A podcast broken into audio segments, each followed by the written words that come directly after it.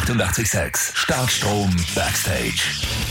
Der neue österreichische Rock and Metal Podcast mit Nicky Fox und Claudia Jusitz.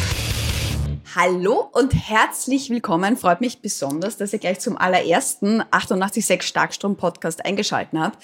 Ich habe wirklich wochenlang, kann man sagen, überlegt, wie ich begrüße, weil normalerweise moderiere ich ja Addicted Rock, die Radio Rock Show auf 88.6. Das ist halt immer live. Da sage ich schönen guten Abend.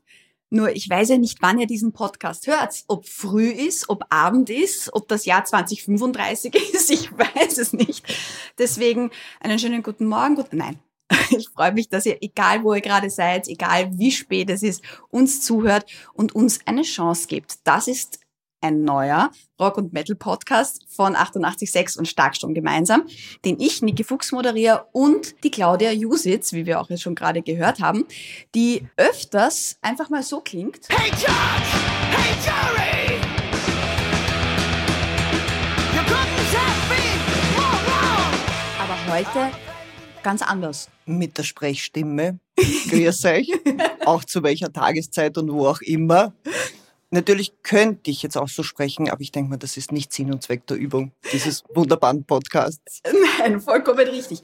Du bist die Sängerin von Raptor 200. So ist es. Und unterrichtest auch. Vorzugsweise Metal-Gesang wird, das wird nicht wirklich unterrichtet an Musikschulen. Und äh, das ist ein Stil, da kann man sich natürlich ganz schnell die Stimmen zusammenhauen, wenn man nicht ein paar Sachen berücksichtigt. Du, das versuche ich den Leuten halt näher zu bringen, nachdem ich ja Autodidaktin bin und weiß mittlerweile, wie es geht, aber ich weiß auch, wie es nicht geht. Das denke ich mir. Mein, mein Jahr als Moderatorin auch jahrelange Atemübungen, Stimmübungen gemacht.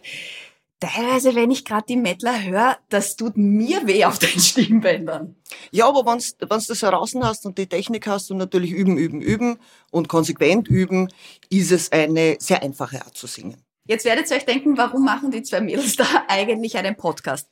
Ja, das frage ich mich auch. Äh, das habe ich mich auch wirklich sehr lange gefragt. Allgemein das Thema Podcast war für mich eher so, ich verstehe das nicht wirklich. Ich habe auch wenige Podcasts gefunden, die wirklich gut sind und bin dann aber so, dass ich sage, wenn ich was nicht verstehe, dann probiere ich es einmal selber zu machen und natürlich besser zu machen. Und nachdem wir ähm, ja, einmal im Monat, alle zwei Monate bei Addicted Rock, der Radio Rock Show auf 88.6 äh, auch immer wieder geplaudert haben. Und das irgendwie dann immer so war, dass wir irgendwie zu wenig Zeit hatten, hat sich das ja eigentlich ganz gut angeboten. Ja, das ist beim letzten Mal entstanden. Äh, genau. Wir machen das ja schon lang, also entweder mit dir oder mit dem Dimpel, wahlweise. Und äh, das letzte Mal bei der Oktober-November-Ausgabe hatten wir wieder mal unsere drei Minuten, die halt entsetzlich schnell vergehen. Und äh, für mich wie immer lustig und unterhaltsam, halt schnell vorbei. Und der Andi Appel, der Herausgeber vom Starkstrom, hat dann nachher geschrieben, die zwei sollten eine eigene Radiosendung bekommen. Und ich habe mir gedacht, das ist ein Schmäh. Er hat uns auch mit Waldorf und Strattler verglichen, was so nicht stimmt, weil wir schimpfen ja nicht über irgendwas. Na, und noch nicht. Ich habe mir gedacht, ja, lustig, ja klar, machen wir. Und ja, auf einmal war es dann da die Idee ist komplett äh, konkret geworden irgendwann mit Plänen und was machen wir und ja, da sind wir jetzt. Genau, und das ist jetzt für uns beide der allererste Podcast. Äh, ich würde ihn aber nicht gerne nur zu zweit machen oder zu dritt, ich darf schon ein bisschen anteasen, wir haben auch einen Gast, sondern ich würde ihn gerne mit euch allen gemeinsam machen. Das heißt, wenn ihr irgendwie Vorschläge, Wünsche, Beschwerden habt, Anregungen, Macht's mit, schreibt uns über die Radio 886 Webseite. Da gibt's ein eigenes Formular nur für den Starkstrom-Podcast von mir und von der Claudia. Lasst uns dran teilhaben und natürlich werden wir auch im nächsten Podcast euer Feedback vorlesen und verbessern, wenn wir es halt gut finden. Ja? Also wenn es ein Schatz ist, dann nicht. also wem es nicht gefällt, bitte die Adresse dazu schreiben. Ja, oder abdrehen. Das ist ja das Schöne beim Podcast und das kannst du beim Radio auch machen. Wenn es euch nicht gefällt, dann nicht. Wir werden uns auf jeden Fall bemühen. Wir haben einiges heute vorbereitet. Also gerade wenn man Hatebit-Fan ist oder ACDC-Fan ist oder Ecliptica, Roadwolf, österreichische Bands auch sehr mag und vieles mehr. Einfach mal dranbleiben. Vielleicht gibt's ja die eine oder andere Info, die ihr vielleicht auch noch nicht gehört habt. Ähm, uns zwei kennen jetzt einmal. Dann würde ich sagen, wir blättern einmal im Starkstromheft weiter auf die nächste Seite. Der 886 Starkstrom Backstage Talk. Und den führen wir immer mit einem Redakteur vom Starkstrom Magazinheft. Und heute ist es niemand geringerer als Chefredakteur persönlich, er muss gar nicht so schauen, Mike Seidinger. Hi. Ja, grüß euch. Tageszeitenunabhängiges Grüße euch. Ja, das ist doch schwierig, oder? Ja, ja. Beim Podcast. Ja, ich hätte so fast gesagt, guten Morgen, aber. Ja. Na gut, du fährst jetzt noch in der Nacht dann heute arbeiten, gell? Ja. Wie bist du dazu gekommen eigentlich? Naja, da gibt's ja die Geschichte, dass wir alle vorher, also die, viele dieses Hefts haben wir vorher beim Planet Music äh, Heft geschrieben. Und ein Teil davon hat sich nach Auflösung des Hefts, das ja jetzt ein Poster ist, äh, denen war halt Fahrt nicht? und haben gesagt, mit, ich möchte aber schon noch weiterschreiben. Nicht? Und ich glaube, hinaus ist das dann entstanden, diese Idee, dass wir halt doch wieder was machen. Der Drang war da, was zu machen und gesagt, wir probieren's. Verlieren können wir nichts dabei. Beziehungsweise die Ur-Ur-Urgeschichte mit dem Marterpfahl. Das ja, ja na, du gehst ja noch weiter zurück. Das, du gehst jetzt bis ins Jahr 1998 oder so. ja, ja. Das war so, ich glaube sogar an die erste, ja. erste Printgeschichte noch schwarz-weiß und mit so Heftklammern zusammengeklammert und großartig. Und ich kann mich an diese Matterfall-Geschichten überhaupt nicht erinnern, aber ich habe Ausgaben zu Hause, also ich weiß, dass es das gibt. Ja. aber er so, ja, Matterfall, ich, ich weiß nicht mehr genau, was wir da gemacht haben, aber wir haben es auch irgendwie geschafft, immer so ein Heft zusammen zu zimmern in dem Fall. Ich habe auch noch zwei, drei Ausgaben irgendwo im Keller verstaut. wasserdicht verpackt. Was, was war das? Ich, mich sagt das gar Es nicht. war so ein Fansein, so kopiert, ja. äh, quasi wie, also es halt damals war, aber halt, ja. was dem Copyshop halt, so mit Heftklammerl selber zusammentackert. Und auch ich habe damals schon den ein oder anderen Artikel beigesteuert. Ich kann mich erinnern, ich habe damals ein Cannibal Corpse Interview gemacht, 1997 war das.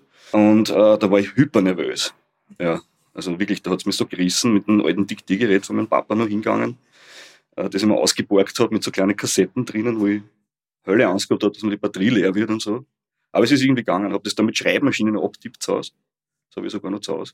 Diese A5-Zettel, wo ich das dann aufgetippt habe. Musikinterviews machst du ja heute auch noch. Ich meine, vielleicht nicht mehr mit der Schreibmaschine, aber dennoch. Jetzt zum Beispiel vor allem für das Starkstrom-Magazin, wo du den Alex Wank interviewt hast. Der ist ja Labelbetreiber, Filmrestaurierer, dem gehört das Café Voodoo und er war der Schlagzeuger natürlich von der legendären Death Metal Band Punch and Stench.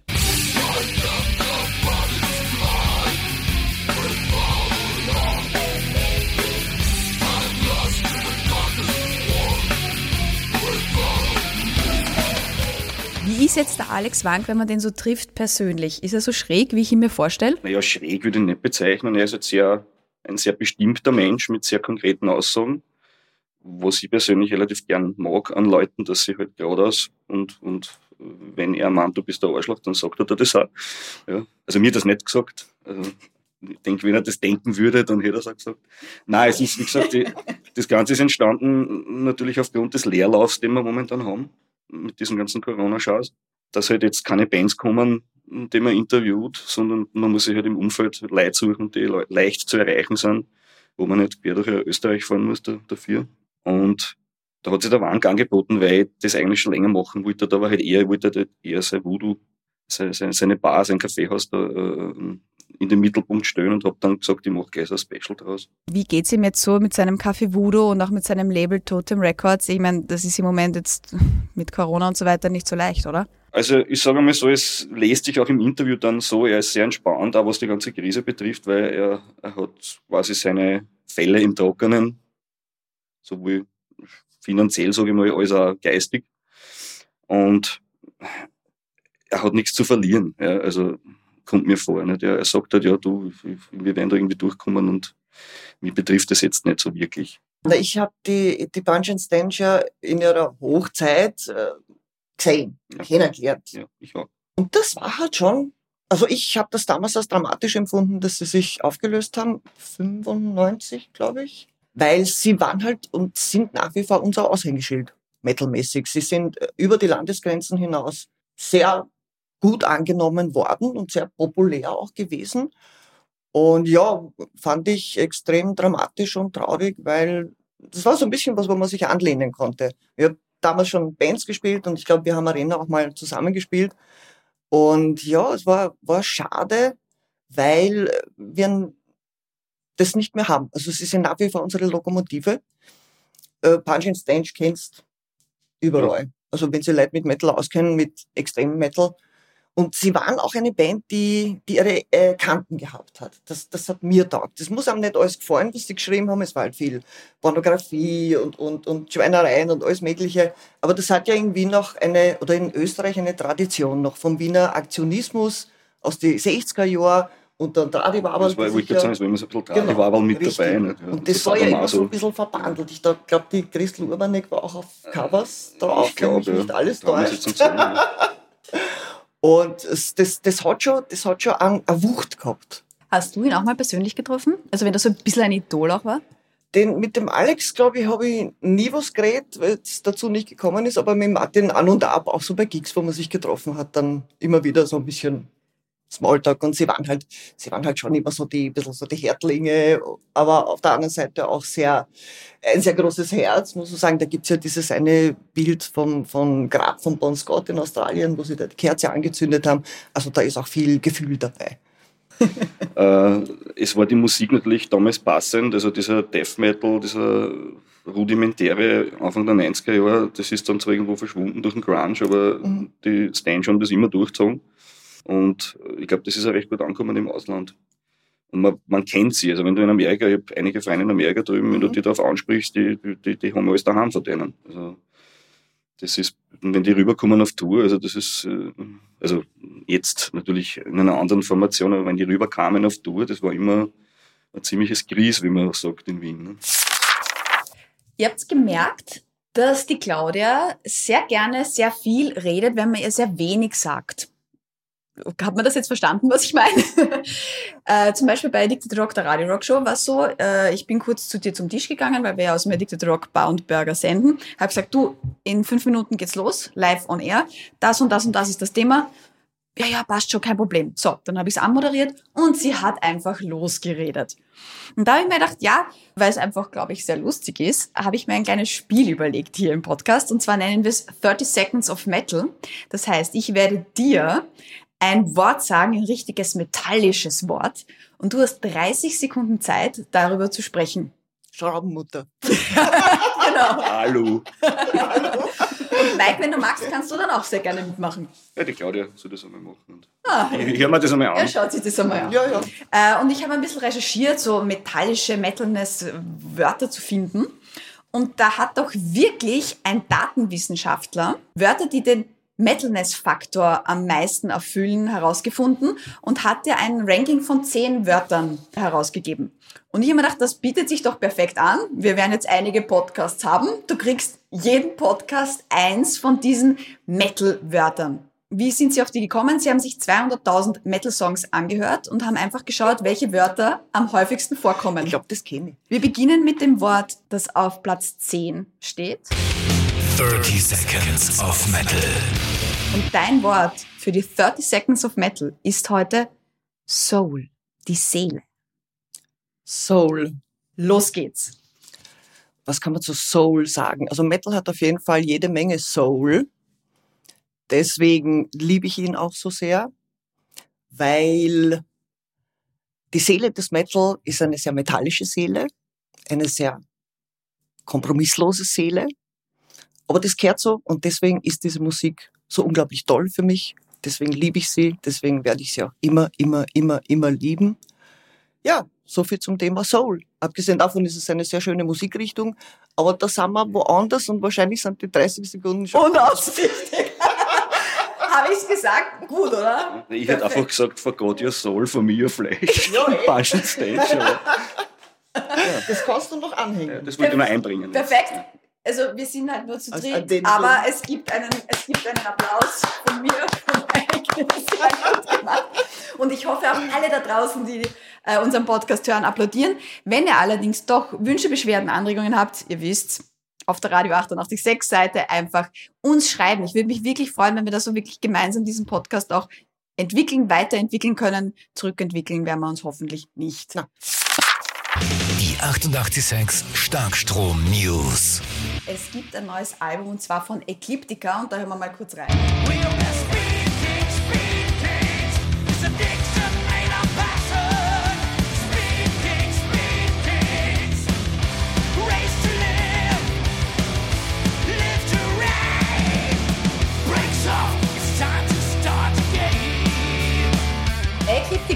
Und da gibt es auch ein Interview im Starkstrom-Magazin äh, mit neuen Album. Was sagst du, Claudia? Klingen so wie immer? Sie klingen ein bisschen härter als sonst wieder, Sie klingen oder? ein bisschen härter, Ja. weil Sie sind ja die Erfinder des Sub-Sub-Sub-Genres Metal and Roll oder Metal and Roll. Ja. Äh, und da steht der Metal natürlich zuerst und das hört man jetzt auf dieser 15 in a Row deutlicher als früher. Ich mag die total gern. Also wie der Plattentitel oder der CD-Titel sagt 15 in a Row, das ist jetzt seit 15 Jahren, dass die am Werken sind. Und das ist halt so, jetzt speziell in Österreich, du brauchst einen langen Atem. Und in dem Fall muss man dem Markus Winkler, muss man wirklich den Hut ziehen, weil der auch nie aufgeben hat. Und, und immer weiter und immer weiter. Und Besetzungswechsel. Und du weißt dann nicht, wie es weitergeht, aber es muss halt weitergehen, weil das ist so in dir drin, da brennt so ein nettes Feuer, sage ich jetzt mal, da kann man gar nicht anders. Aber Ägyptiker gibt's ja wirklich schon seit 15 Jahren. Ich meine, die kennt man. Ja? Mhm.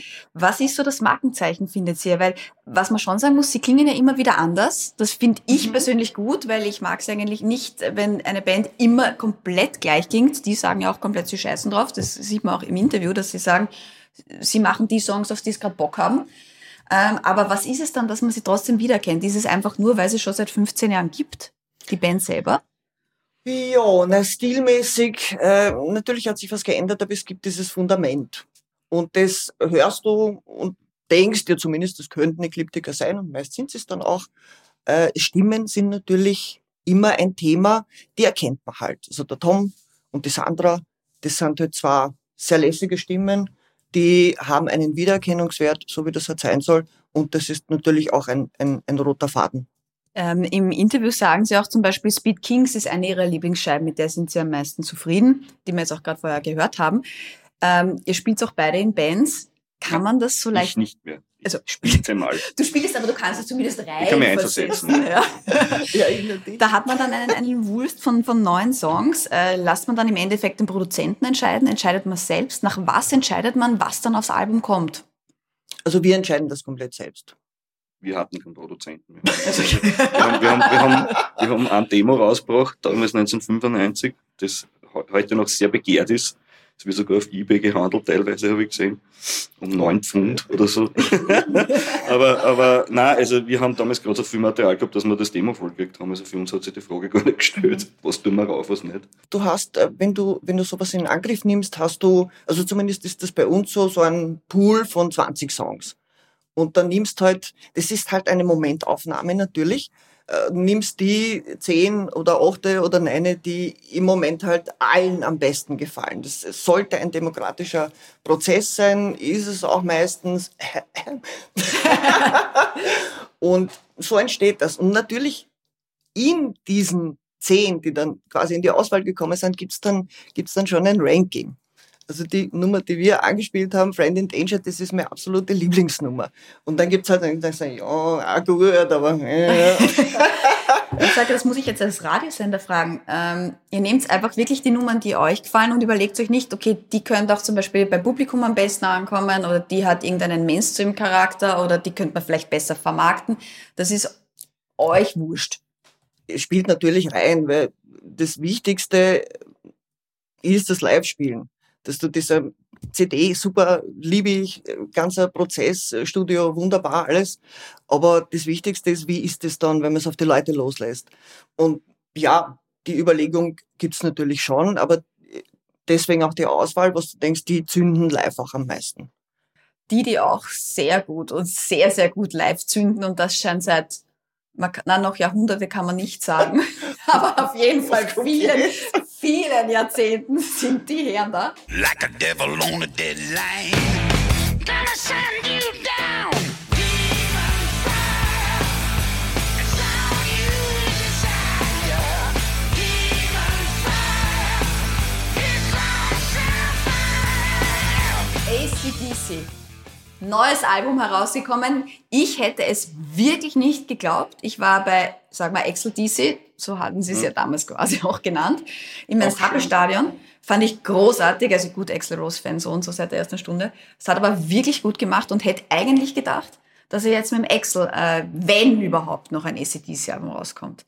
Jetzt aber mit Brian Johnson, das war schon, finde ich, überraschend. Ja. Habt ihr schon reingehört? Was Ja. sagt ihr zur neuen Scheibe ACDC? Reingehört, ja, angehört ganz nicht. Äh, Ja, es ist halt ACDC. Ich, meine, ich, Ja. finde es da immer lustig, dass alle dann schreien, ma, ACDC, neue Scheiben, das braucht man nicht, das klingt ja alles gleich und dann kaufen sie es erst alle. Also ja, weil sonst würde das diese hohen Verkaufszahlen nicht erklären. Ja. Aber es ranzen immer alle drüber, dass das eh alles gleich klingt, aber auch und tun sie es trotzdem. Ich finde das zeitlos und, und ich finde die Phase mit dem Bon Scott genauso interessant wie das danach. Und Das ist richtig. ja, ich, ich höre mir das an. Ich finde manche Nummern fad, manche Nummern finde ich cool. Ja, aber ich würde jetzt nie über ACDC generell schimpfen, weil die kehren einfach her. Das ist eine Band, die, die ist da und die gehört her. Es ist halt das ACDC-Phänomen, du hörst rein und machst automatisch. Ja, ja, ja. ja. Voll. Also für alle, die es nicht sehen, wie Nicken. alle anderen eigentlich, ja, sie headbangen gerade. Ja. ja wir müssen aufpassen, dass wir nicht so mitstampfen mit Fuß am Boden alle. Nein, ich finde das auch bewundernswert. Vor allem, ja, natürlich haben sie den typischen ACDC-Sound. Ja, aber dann fühle mal, ich weiß nicht, wie viele Alben jetzt schon und so, dass man sich wirklich anhören kann. Ich habe die jetzt im Moment im Auto und bei mir rennt die durch. Also Ja. ich finde es wirklich gut und nein, es ist nicht fad und es ist der Aufbau vom Album gut. Es sind zwei, drei wirkliche Hits auch drauf wieder. Das, das musst du mal nach den vielen Jahren machen. Ähm, und ich finde spannend, dass die halt auch nicht aufhören können anscheinend, die alten Herren. Jetzt auch gerade in der Corona-Zeit hat's mich schon gewundert, dass das rauskommt. Ist ihnen Fahrt, ja. Vielleicht kommt doch wieder eine Live-Tour. Äh, und hab dann ein, ja, ja, ja. Und hab dann ein Interview gefunden, wo der Angus über seinen Bruder Malcolm vor allem redet. Es wurde ja auch dieses Album dem Malcolm gewidmet. Ähm, wo er gefragt wurde, na ja, aber Sie und die Rolling Stones, ich meine, irgendwann steht halt schon die Pension an. Und dann war das die Antwort von Angus Young. my brother Malcolm, he would tell you, he'd go, ACDC is a bit like the ship that, you know, the Titanic. And on that ship, the band went down with the ship. And that's how he looked at it, you know. Wie seht ihr das? Sollten Sie mal retiren, alle miteinander? Also, oder, oder mit dem Schiff untergehen. Spielend Es quasi. gibt ja, also ich meine, ja, die performen noch super, müssen wir nicht reden über ACDC oder die Stones. Es gibt aber leider, und ich bin ein riesen Aussie-Fan, äh, auch Bands, wo es meiner Meinung nach besser wäre. Vor allem durch die Krise jetzt wird der Ossi wahrscheinlich nicht mehr viel tun. Je mehr sich das nach hinten verschiebt, desto, Also ja, ich- würde jetzt nicht enttäuschen, ich weiß es ja nicht, aber Ja, ich habe das Karte Gefühl, zu Hause. Ich auch, ich habe sie auch da. Ja. es ist natürlich, ist es bei manchen würdevoller, wenn sie aufhören, ohne jetzt Namen zu nennen. Na, das habe Aber ich gemacht jetzt, ja. Ich, Danke. ich bin zum Beispiel ein riesengroßer Rush-Fan und, und habe mir natürlich auch gewünscht, dass die ewig weitermachen, was jetzt natürlich nicht mehr geht, weil ja heuer einer der ersten Toten der Schlagzeuger von Rush war. Und da war ich natürlich auch sehr enttäuscht, weil die wollte ich mir auch noch mal live anschauen und man dachte, die spielen auch bis irgendwie alle umfallen. Ne? Aber ja, wie gesagt, es ist oft gescheiter, man, man geht mit Würde, als man, man übertreibt. Aber bei ACDC und bei den Stones, da geht schon ein Album. Das, das Das denke geht ich. sich ja. schon noch was aus. Es gibt vor allem auch sehr, Ja. sehr schönes und sehr berührendes Interview vom Angus Young, wo er ja, hat über die, die letzten Momente, oder leider muss man sagen, die letzten hellen Momente äh, seines Bruders spricht. Da ist er immer der Mel und der Mel hin und der Mel her. Und da steht, da sitzt dann dieser gestandene Musiker, der mit einer Interviewsituation wirklich vertraut ist. Und dann siehst du, dass ihm das, das Wasser in die Augen schießt und er weinen muss, weil er über seinen Bruder spricht und die letzten Worte. Und der Malcolm, das war so ein, so ein, so ein energetischer Mensch und, und sein Bruder und sein, sein großes, sein, sein Fels in der Brandung, so, so würde ich das sehen und so interpretieren. Und dann ist er weg und sagt dann noch, ja, und du wirst sehen, das wird alles gut. Und das sind so die letzten Worte, die er ihm gesagt hat. Und dann ist es sehr schnell leider dem Ende zugegangen. Und deswegen, glaube ich, auch gibt's diese, diese Scheiben als Hommage an den Bruder. So Es- sagen Sie es ja auch, genau. Ja. Richtig. Und es sind keine Originalaufnahmen von ihm, aber natürlich die, die Riffs sind da.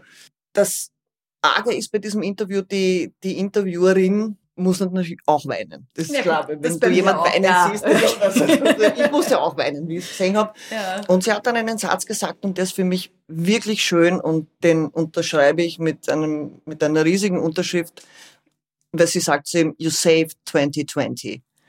Und das ist großartig. Weil so sehe ich das auch. Weil Easy Dizzy, das ist so, so positiv und so lässig und wie gesagt, es geht los und du machst mit und, und musst stampfen und Headbangen und bist in einer klassischen, wunderbaren ACDC-Stimmung. Voll, ich finde auch, und das ist super, dass dir das gesagt hat, weil das war der Freitag, wo es rausgekommen ist im Lockdown. Und irgendwie habe ich das auch braucht, weil jetzt so zweiter Lockdown mühsam, ja, alles echt zart.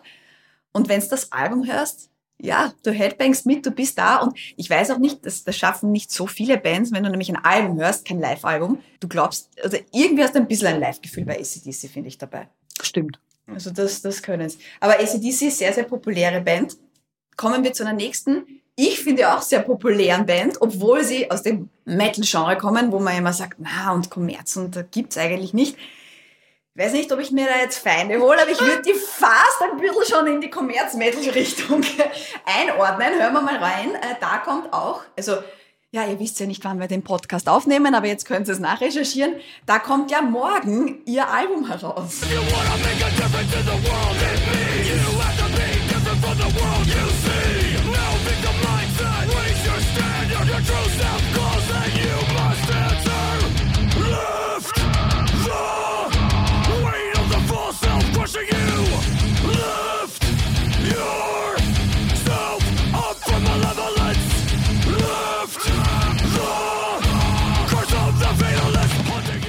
Ja, der Experte hat es vielleicht auch erkannt. Hatebreed kommt ein neues Album heraus, das heißt Weight of the False Self.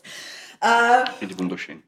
findest du wunderschön? Ja, ja. Hast du schon das ganze Album gehört? Ich hab's als, als, als Promo zu Hause, und, äh, um, um zu reviewen, aber ich hab's nur so angeteasert, aber es ist halt, es ist Hatebreed, das macht halt Spaß zum Hören. Ja, es ist halt, also das ist so wie ACDC, da, da, da sitzt du dort und du musst automatisch mitwippen ja, oder halt Das, mitschreien. das ist oder lustig, das habe ich mir auch gedacht. Das ist ACDC nur Nur für die Jüngeren dann. Aber das sieht Hatebreed selber auch. Äh, da habe ich einen Ausschnitt aus einem Interview von Matt, vom Schlagzeuger. I just think there there's still plenty of things to be pissed off about. And as far as playing goes, I mean, that's the type of music we're into. That's the type of music we write. We play aggressive stuff. We play fast. We play loud. We're serious about it, and that's what comes out of us. At the same time, you know, yeah, the record just punches you in the face from start to finish. But there are there is some ebb and flow there with a song like "Cling to Life," right, or a song like uh, "Stroke of Red," where they have a different feel than just uh, super super fast or just a super super heavy breakdown. You know, there's more of a metal feel. Like Stroke of Red, I I, I think the Megadeth influence is obvious in there. You know, it's just a straight metal song. It's that uh, I hate to say rock, but it's like that rock metal beat, that rock metal pulse. Wie siehst das du? Du hast schon ein bisschen reingehört. Rock Metal. Äh, ist, äh, ich ich finde es halt, ja, wie gesagt, das ist halt für mich also mh, Unterhaltungsmusik auf die Message nehme ich jetzt gar keinen Bezug, der dahinter stehen könnte, weil gerade Hatebreed ja eigentlich so, so ein bisschen die Kante haben, schon ein bisschen so politisch zu werden oft. Aber das ist natürlich ja was, ja, da kann man schon herumhupfen dazu. Und wie er sagt, das ist halt gerade in der jetzigen Zeit diese Aggression da, die man halt ausschreien will. Und, und, und ich glaube, da kommt noch genügend in der Richtung von diversen Bands, dass die jetzt wirklich gute Alben aufnehmen, weil sie einfach daheim frustriert sitzen und, und, und nichts zu tun haben. Ja.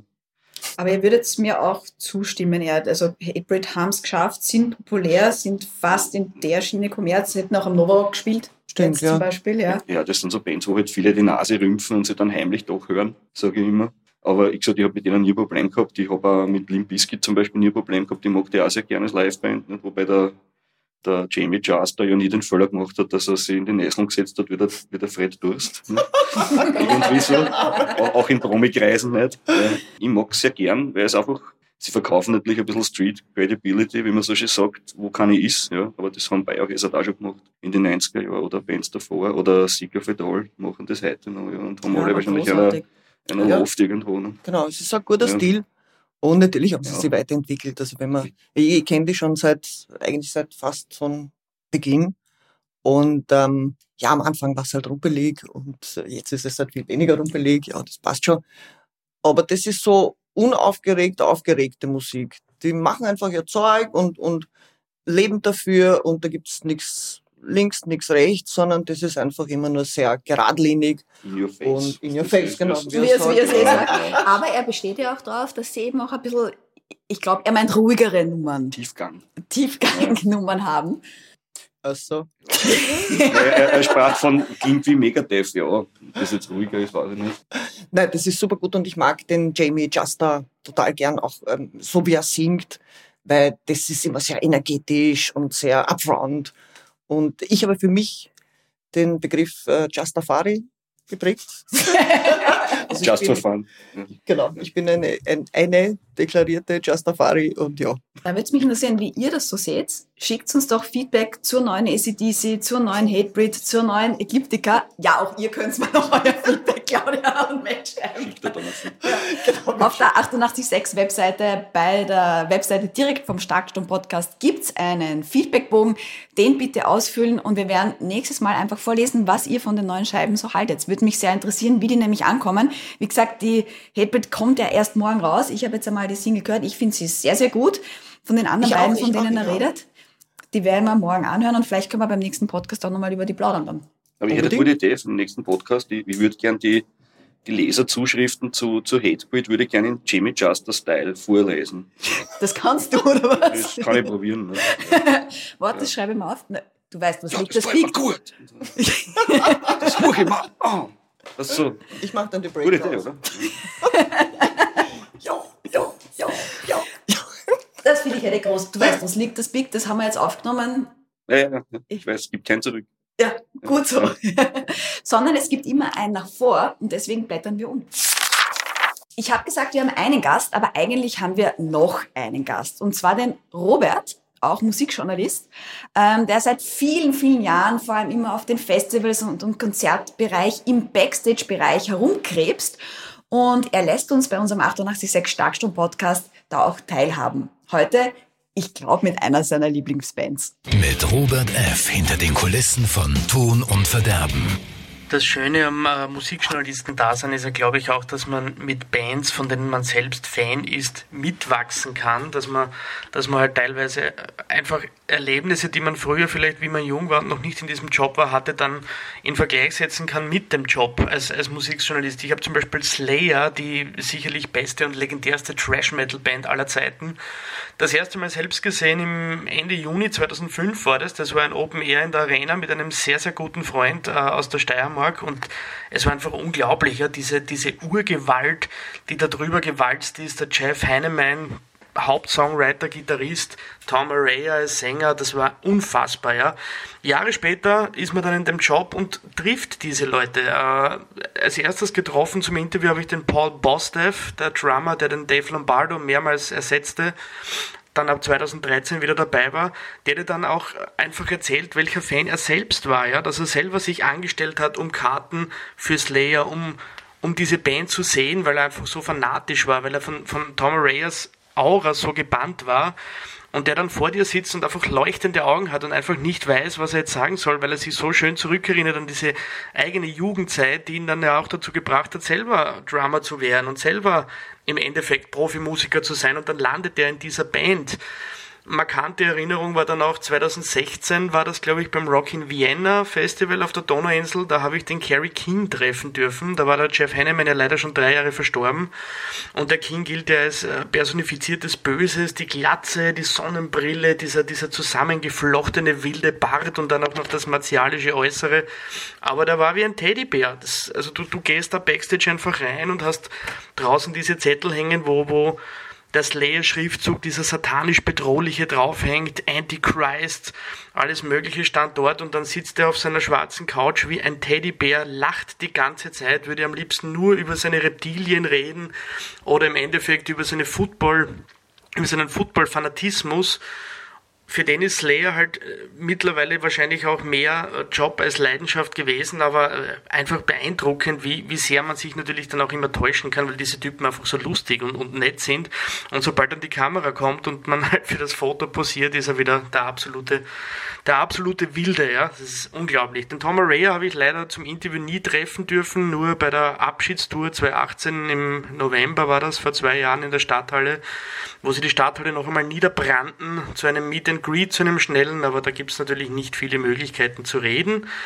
Bei Slayer machen natürlich auch die Fans viel aus. Ich habe einen, einen Freund aus der Weststeiermark, der, der Mitte 40 ist mittlerweile. Das ist, der kennt Slayer wahrscheinlich besser als Slayer selbst. Auch das ist beeindruckend, wenn, wenn man einfach so dedicated Anhänger trifft, die dann sagen, sie haben Servietten und Menüpläne daheim, einen, einen signierten Gitarrenfolder von BC Rich von Kerry King der war, der ist da gestanden, ich bin mit dem zusammengestanden vor diesem Meet and Greet, der war völlig fertig. Ein, ein, ein, ein Tier von einem Mann, riesengroß, stämmig, muskulös, äh, braucht neun Haarzopfen für seinen mächtigen Bart und steht da wie ein kleines Kind vor dem Weihnachtsbaum, weil er einfach so nervös ist, wenn Leute, die zwei Köpfe kleiner sind als er, als seine großen Helden plötzlich ihm die Hand geben. Also das ist, das sind einfach Erlebnisse, die man niemals vergisst und Slayer eben nach außen hin waren die wohl vielleicht böseste Band, die es je gab, aber das waren alles irrsinnig herzliche Leute dahinter. Ja, das ist der 88,6 Starkstrom Backstage Podcast. Also es gibt viele Backstage-Geschichten, wie ihr merkt, eben wie das ist, als Musikjournalisten mit den Bands zu reden. Und sie sind halt natürlich teilweise komplett anders als die, ich sage jetzt böse Marke, mit der sie auch nach außen leben. Wie habt ihr Slayer gelebt, geliebt? Eine Wucht. Das Wort ist ja öfter jetzt schon vorgekommen. ja, heute, heute ist der Tag der Wucht. Und ähm, ich habe oft Leute mit, die sie das erste Mal gesehen haben und ich sage dann immer, wir gehen jetzt ganz vor, aber nur drei, vier Nummern. Warum wirst schon sehen? Weil die kommen raus, fangen an zu spielen und vorn explodiert. Und die Leute zucken aus. Also ich auch. Ähm, bis sich meine Brille meldet und sagt, ich werde langsam locker auf der Nase und auf den Ohren. War super, wenn du jetzt ein bisschen weiter hinterher gehst. Ganz man da ist, die Brille zu dem Zeitpunkt. Doch, doch, also das habe ich, ja, Im das habe ich bis jetzt immer geschafft. Und es ist einfach unglaublich, was sich da, was sich da abspielt. Also was das mit den Leuten macht, dieses, das, dass die Energie da so richtig reinfährt wie ein Blitz und das ist großartig. Und das geht immer. Also so alt können die gar nicht sein, weil so alt sind sie nicht. Äh, Der Domereier schaut ein bisschen Weihnachtsmannartig aus mit dem mittlerweile weißen Bart. Aber das funktioniert. Und die werden immer funktionieren, schätze ich mal. Also solange sie selber Lust dran haben. Naja, spielen dann sie nicht mehr, sie haben ja aufgehört. Ne? Ja, na, schauen wir Das mal. heißt nicht, dass sie nicht irgendwann wieder spielen, das ist ja nicht gesagt. Bei Slayer ist es immer ein Unterschied, ob sie im Nachmittag auf einem Festival spielen oder Headliner sind. Weil ich habe sehr wohl meine Slayer-Momente gehabt, wo ich immer gedacht habe, jetzt gehen wir ein Bier holen, weil das ist Schnarchgehen, Fahrt, ja. Und das war meistens um drei, vier Uhr Nachmittag auf irgendwelchen Festivals. Gut, das ist aber auch teilweise halt Ja. schwierig. Ja. Wobei ich sage, jetzt im Moment, gerade wenn wir gerade von live so reden, mir geht das so ab. Also jetzt auch, wie du Mir erzählt hast, gern. Nein, ich würde nimmer jetzt auf ein Bier gehen, ich Ja. würde gerade alles in mich einsaugen. Aber ja, natürlich hast du das am Nachmittag. Ja. Ja. Aber diese Story vom Robert, da, da ist mir nämlich auch Anekdoten eingefallen. Ich hatte vor Jahren einmal, durch das, dass ich auf das äh, Slime-Magazin jahrelang geschrieben habe, äh, ein Interview mit dem, mit dem Dave Lombardo, also mit diesem Schlagzeuger, den der Paul Bostev dann ersetzt hat, mit dem Urschlagzeuger. Ganz ein lieber Kerl und da ging es um die Person Dave Lombardo, natürlich auch um Slayer. Und der hat dazu jetzt eine erste Begegnung mit dem Kerry King, damals noch dünn und untätowiert und mit ein paar Haar, war im Garten seiner Mutter, wie er gerade beim Rosenmann war. Also der Kerry King hat Rosen gemacht im Vorgarten von seinem Haus in L.A. oder wo das war und der, der Dave Lombardo ist wahrscheinlich mit seinem BMX-Radl hin und hat sich einbremst und hat gesagt, hey, ihr habt eine Band, darf ich mitspielen? So ungefähr war das. Aber ich habe mir dann den Kerry King eben als jungen Mann so in der, also der, Hose nicht, in der, Sporthosen mit nacktem Oberkörper rasenmähend, ohne Tattoos, habe ich mir dann vorgestellt, das war schon recht eine lustige, lustige Vorstellung. Aber natürlich, wie er sagt, das ist, äh, ist eine Institution und wird es immer sein, ja. Und, und den Herrn, den er erwähnt hat, den kenne ich auch recht gut, ist ein guter Freund von mir. Und der ist so, also der stirbt für das. Also der, der, der, der weint dann, wenn er dem Kerry King die Hand geben darf und ist zwei Meter Oh. groß. Ach, das ist doch schön. Also ich glaube, ich hat jeder so das eine oder andere, den einen oder anderen. Aber so Sachen gibt's halt viele. Das äh, erinnert mich, ähm, da gibt's eine Reihe von, von Aufnahmen von Fans, die ihre, ihre Idole treffen. Und ich glaube, es ist die Band Black Scorpion aus dem Irak, wenn mich nicht alles täuscht, oder Syrien. Das ist jetzt, das ist jetzt, ähm, ist, ist aber egal. Ja. Da sitzt der Toni, der eine Musiker von denen, und rein, also sie sind nach Amerika emigriert. Ich glaube, es war Syrien. Also wurscht. Egal, tut nichts zur Sache. Und Toni sitzt da und rein kommt der James Hetfield. Also wer das jetzt organisiert hat, weiß ich nicht. Und ich habe noch nie gesehen, dass jemandes Augen so rausquellen. Und er hat den Mund offen und starrt den James Hetfield an. Und der James Hetfield, der amüsiert sich natürlich und sagt dann, Tony, don't cry. Und so weiter. und der, der das sprachlosest. Und es ist so unglaublich, es ist sehr berührend. Und irgendwann springt er dann auf und umarmt ihn und dann sagt er Welcome to America. Das ist einfach wirklich süß. Aber ich kann's, ich sage euch jetzt ehrlich, ich kann das nachvollziehen. Na. Also jetzt kommt so eine Geschichte aus, ja, auch die Niki war mal ein junges Mädchen und 16 Jahre. Also letztes Jahr. Und ja, genau. Und war und ist natürlich riesig großer Ärzte-Fan. So. Und da haben sie irgendwann mal in der Arena spielt, äh, gespielt, aber das ist sicher 15, 20 Jahre her. Und ich damals mit einer Freundin äh, gehe hin, extra schon am Nachmittag, weil damit du halt ganz vorne stehst und erste Reihe. Und wir gehen bei der Arena da hinten vorbei, wo halt auch immer die Busse kommen. Ne? Und es bleibt genau, wie wir dort gehen, ein Bus stehen. Und ich sag's mal, die, die, ich sag's ja, die steigen da jetzt aus. Was machen wir jetzt? Ja? Die steigen da jetzt aus und die, na, bleiben wir stehen und warten wir halt so. Wirklich so ein typischer Nightliner, ne? Die Tür geht auf, wirklich wie du das im Film kennst, ja? Und die drei steigen aus. Und sie steigen aus und ich und meine Freundin stehen da und stehen da und schauen und stehen und starren sie an und kriegen beide kein Wort heraus. Weder Foto noch Autogramm, noch Hallo, ja. Der Bela dreht sich um und sagt so, hi Mädels, oder ich weiß nicht was, ja. Wir stehen da, schauen, sie gehen weiter, sie gehen in die Arena rein. Ich schaue meine Freundin an nach fünf Minuten, sie schaut mich an. Das waren's grad, oder? Und ich so, ja. Ma sind wir deppert! und ich habe damals gesagt, das werde ich mir mein Leben lang vorwerfen. Und jetzt nach 15 Jahren oder 20 Jahren kann ich sagen, ja. Ich werf's mir noch immer vor, Christiane, wenn du den Podcast hörst. Wie blöd kann man sein? Aber drum, ich verstehe das. Wir waren, wir waren wie versteinert. Ja, aber mittlerweile wirst du es ja durch die Jetzt durch Radiotätigkeit schon getroffen ja. haben. Ne? Jetzt, jetzt habe ich sie schon kennengelernt durch Interviews, aber auch, also das erste Mal gerade beim Fahr in Urlaub Interview war ich schon wirklich nervös, weil wenn es dann halt und der war, ich habe die vergöttert jahrelang, Mhm. ja, und super nervös gewesen und ja, Ja, das gehört dazu. das gehört dazu. Das aber ich bin schon bei Interviews, wo, wo man Bands interviewt, die man kennt oder auch jahrelang sehr gut viel gehört hat und auch Fan ist, bin ich schon nervöser. Also bin da ich, bin ich kannst auch immer noch. Also, ja, voll, klar, also das- da kannst Das, professionell das sein. muss so sein. Das ist, das ist so wie. wie, dieser Bauchkitzel, der muss immer da Ja. sein, weil sonst ist es ja sinnlos, wenn du das machst. Das Das ist ist genauso, wenn du auf die Bühne gehst und Genau. nichts mehr spielst. So eine riesen Publikum, abgebrühte ja. Geschichte. Also ich, ich freue das immer wieder, wenn, wenn, wenn Leute, die 30 Jahre im Business sind, mir erzählen, dass sie jedes Mal uns auf die Bühne gegen ein Lampenfieber haben. Weil das finde ich, ja, nein, jetzt, Ja, du auch natürlich. Ja. aber es ist ein Aber ich finde das was Schönes, weil du spürst dich wieder, sage ich mal, so auf gut Deutsch. Ne? Ich habe den ganzen Tag Lampenfieber, wenn ich spiele. Ähm, du darfst nur nicht mehr Lampenfieber haben in dem Moment, wo du diesen ersten Schritt auf die Bühne setzt. Ja. Dann ist er aus. Ja. Und das muss man lernen. Das lernt man natürlich in, in, im- Laufe der Jahre, weil wenn ich mich erinnere, am Anfang habe ich auf der Bühne auch irrsinnig Lampenfieber, Lampenfieber gehabt. Dann schierst das Adrenalin ein und es ist dann so, dass du dich kaum erinnerst dran. Mhm. Und jetzt versuche ich das sehr bewusst wahrzunehmen, weil das geht vorbei wie ein, wie ein Traum. Ja, das, Wenn aber ich das ist beim Sendung machen am Anfang auch. Am Anfang schepperst du so, dass du nicht einmal die Regler gescheit triffst. Natürlich geht das jetzt nach 15 Jahren Radio machen schon. Äh, aber ich sag dir ehrlich, ich habe jetzt wenig Sendungen gemacht, wenn ich mir jetzt wieder hinstellen würde. Am Anfang natürlich war ich nervös. Mhm. Ja, klar. Und das finde ich aber gut, weil das zeigt auch den Respekt vor dem, was du Sicher. tust. Und das ist, das ist Und die innere richtig. Beteiligung, die muss halt da sein. Sonst, Ja, Wenn du das einmal mit einer Gleichgültigkeit machst, dann ist es die falsche Arbeit, glaube ich, dann irgendwie. Das ist schon jeden Tag was gespielen dabei.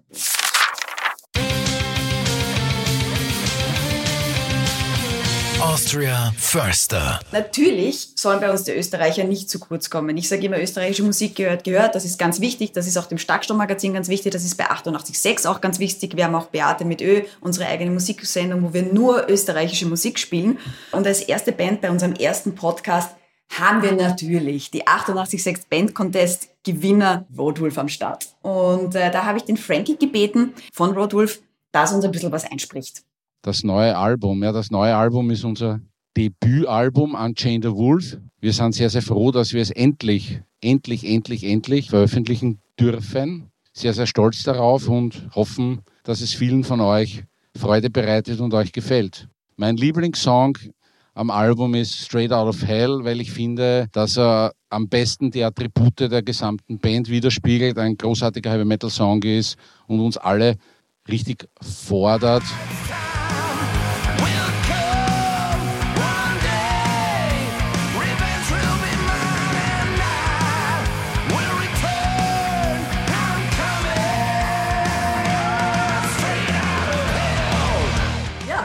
Das Album von Roadwolf ist endlich da, so wie er auch sagt. Schon Ja. gehört? Soll ich gleich was erzählen dazu, weil ich das Interview Ja, gemacht habe? Ja, bitte. Ja. Da sind wir ja beim Podcast, da kann man ja Ja, freisprechen. also ich habe das, ich habe für unsere neue Ausgabe ein Interview gemacht mit dem Burschen, weil ich äh, den Sänger, den Frankie, schon seit Jahrzehnten kenne. Wir sind quasi mit derselben Metal-Partie in derselben Stadt groß geworden. Und ich muss wirklich sagen, Frankie, ich bin stolz auf dich, dass du das nach all den Jahren wirklich geschafft hast, ein Album zu veröffentlichen, das wirklich quer durch die Bank in alle Magazine, jetzt, wir haben ja keine Bewertungen drinnen, aber die, was Bewertungen haben, wirklich in, den in den höchsten Tönen gelobt wird und es ist es auch wert. Also da ist wirklich was dahinter. Das heißt, gut Ding braucht Weile, trifft dazu. Ja, wir haben, wir haben vor zwei Jahren schon mal geredet, weil wir ein, Special machen wollten über die Studioaufnahmen. Die haben sie aber dann so in die Länge gezahlt, dass das keinen Sinn gemacht hat. Und jetzt ist es endlich da. Und wieder eine Band, die, die traditionellen Metal macht, so wie die äh, Ecliptica. Also das ist eine Schiene, wo die Österreicher momentan wirklich gut da sind. Was wir vielleicht auch jetzt einmal endlich sagen können, das habe ich nämlich komplett vergessen, wir haben ja auch eine Playlist zu unserem Podcast, die findet ihr auch auf der 886 Website, weil wir ja die Songs immer nur ein bisschen anspielen. Das hat Zeitgründe, aber vor allem auch rechtliche Gründe. Der Experte weiß warum. aber wir reden über Musik und Musik gehört da natürlich dazu. Und deswegen gibt's eine Playlist, die haben wir euch dann immer zum Podcast drunter dazugestellt. Und da könnt ihr eben Hatebreed, Raptor 200, aber auch alles andere, über was wir sprechen und noch ein paar zusätzliche Songs, glaube ich, hauen wir euch auch rein, einfach zum Nachhören geben. Und da werden wir natürlich auch die eine oder andere von Unchained the Wolf reinhauen von Roadwolf. Ähm, du hast sie ja interviewt. Wie ist das Album jetzt eigentlich entstanden? Warum hat das so lange gedauert? Das gibt sie, glaube ich, seit 2013 fix, also Ja. 2012, 2013. Und hatten lange Zeit keinen wirklichen Sänger, sondern der Eige, der Bassist, hat halt mitgesungen, was er ja recht gut gemacht hat. Nur das war dann irgendwann einmal ausgereizt. Und es hat sich dann ergeben in Wiener Neustädter Kreisen, dass er der Sänger frei war, der einen Proberaum gehabt hat, eben der Frankie. Das stimmt, das hat ein Interview geschrieben, Ja. dass ihn immer wegen am Proberaum Und, und, und, die. Rotwolf, und die Rotwolf haben rein zufällig gerade einen Proberaum gesucht. Ja, und so ist das eine halt zum anderen gekommen und, und das finde ich halt recht schön, weil ich immer, mir immer gewünscht habe, ich habe die Vorgängerband schon gekannt von Frankie und ich habe mir immer gewünscht, dass was draus wird. Und das ist natürlich eine super Hochzeit gewesen zwischen diese zwei, äh, zwischen Frankie und, und dem Rest von Rotwolf und das sind alles für sich genommen äh, Spitzenmusiker. Also der, der Valentin ist äh, einer der besten Gitarristen, den wir haben. Man muss sich nur die Solo, die Soli anhören auf der Platte und die ganzen Leads, die er da bringt. Also das ist traumhaft. Meine Beziehung zu Roadwolf ist eine relativ kurze. Du hast das im Heft gelesen, das Interview. Na, so schlimm ist es nicht. Aber so ein bisschen mit eurem Band-Contest Mhm. haben wir gedacht, wer ist das? Mhm, interessant, lustig. 80er Metal, Ja. was jetzt überhaupt, überhaupt nicht abwertend ist, ganz im Gegenteil. Ich wollte sagen, also ich, Riesenfan. Ja. Also ich da Riesenfan, auch wenn klar. wir zu Hause sind, könnt schauen, Platten, also findet man genug. Und ja, die haben halt so Nummern wie Wheels of Fire, was es auch von, von Priest gibt und von Manowar, glaube ich, gibt. Und das hat natürlich alles eine, eine gewisse Tradition. Aber das ist nicht das, was sie ausmacht, sondern die, die spielen einfach wahnsinnig gut. Und das ist eine, komplett lässige Geschichte und macht irrsinnig Spaß zu hören. Und ich bin sehr froh, dass es das gibt, dass sie ein Debüt rausgebracht haben und bin schon sehr, sehr neugierig, wie sich das weiterentwickelt. So, da du sie kennst, wehe, es zerstreut sich, wird dann Gummi. Nein, nein, nein, das wird nicht, das wird nicht passieren. Das wäre wenn dann schon passiert. Nein, es ist, es ist halt auch schön, weil halt da der Frankie in meinem Alter ist und die anderen so ein bisschen so 10, 12 Jahre jünger sind. Und da kommen natürlich also zwei Generationen zusammen zum Musik machen und das merkt man auch, nicht?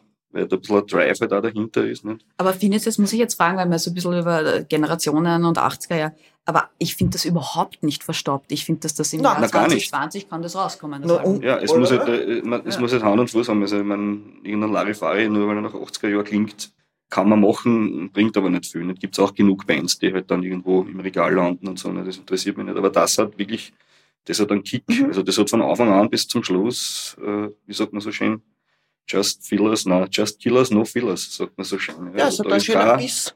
da ist kein Stö dabei, die, die, wo, wo du sagst, das wird aber Fahrt, sondern, ja, Und das ist jetzt, das war jetzt wirklich nur ein sehr, sehr marginaler Hinweis mit 80er, weil das ist, Mhm. ist im Prinzip wurscht. Äh, die spüren ihren Metal so, weil der Metal hat ja unendlich viele Subgenres, da kann man sich ja verlieren stundenlang. Das werden wir übrigens auch einmal behandeln, weil ich bin da ja Ja, nicht ist so bewandert. Na, da, da werden wir mal reden über die ganzen Aber es ist dann schon fast kurios, deswegen freut es mich auch sehr, weil, also in der Zeit, wo ich musikalisch sozialisiert wurde, gab es zwei Arten von Musik. Es gab Heavy Metal und kein Heavy Metal. Deswegen, also da bin ich heute noch und denke mir, das ist, das ist unglaublich lässig, wenn die Leute ihren Metal so spielen möchten und sie spielen ihn ja extrem authentisch und mit viel Herz und mit viel Soul. Ja. Das geht nicht mehr, gell? Also, Und vor allem, sie spielen, sie spielen immer deswegen, weil sie ihn spielen wollen und nicht, weil es irgendein. Trend ist, sondern weil das die Musik ist, die Genau. allen taugt. Die sind auch so eine tolle Liveband.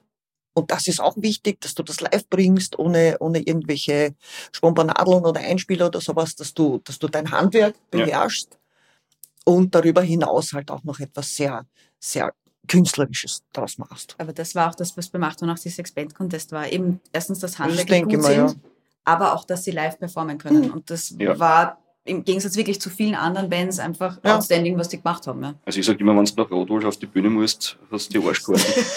Frag mal den Dimpel. Ich schwöre dir, das war wörtlich, was er mir gesagt hat, wie er sie abmoderieren musste. Ja. Ich muss euch jetzt nicht wirklich das Voting ankündigen nach diesem Feuerwerk. Und gesagt, geh auf. Nein, natürlich, auch als Moderator stirbst dann nach so einer Band, weil erstens sind die Fans angefressen, dass vorbei ist. Ja.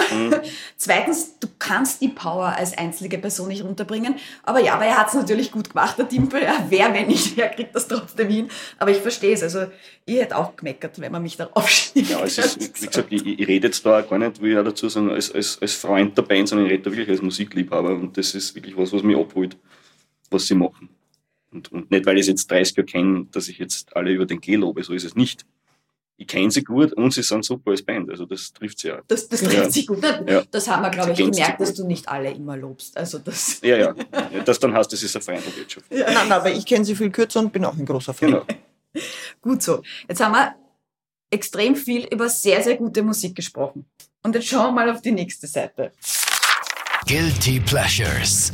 Uh, lieber Mike, du bist unser Gast. Wir möchten deine Guilty Pleasures jetzt hören. Lustigerweise komme ich ja in dem Heft, also komme schon vor in dem Heft, aber nicht in dieser Rubrik, weil ich einfach Ich weiß, keine Zeit mehr gehabt habe, das auszugraben. Ich habe genug Guilty Pleasures daheim. das denke ich mir. Wobei, ja, also peinlich ist mir gar nicht. Ich bin, ich bin vor meiner Metal-Karriere ein riesengroßer Duran Duran-Fan gewesen. Bin ich immer noch, weil das für eine der besten Bands überhaupt halt, was das Songwriting und das, das, das, die, die Performance über die Jahre betrifft. Das wurde damals halt in den 80er Jahren als Bravo-Posterband abgetan, gemeinsam mit äh, Spandau Ballet oder wie soll ich heißen haben. Mhm.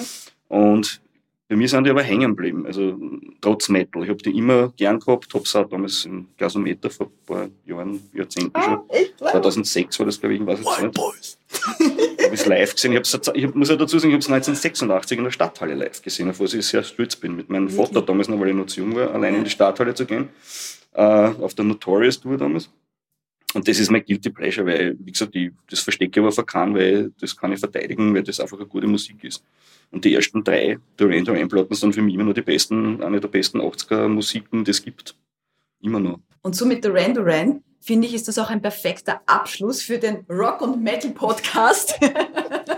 Nein, weil genauso gehört sich das vom sie es 88. wissen. Also, Ja, eh, vom 886 Starkstrom Podcast.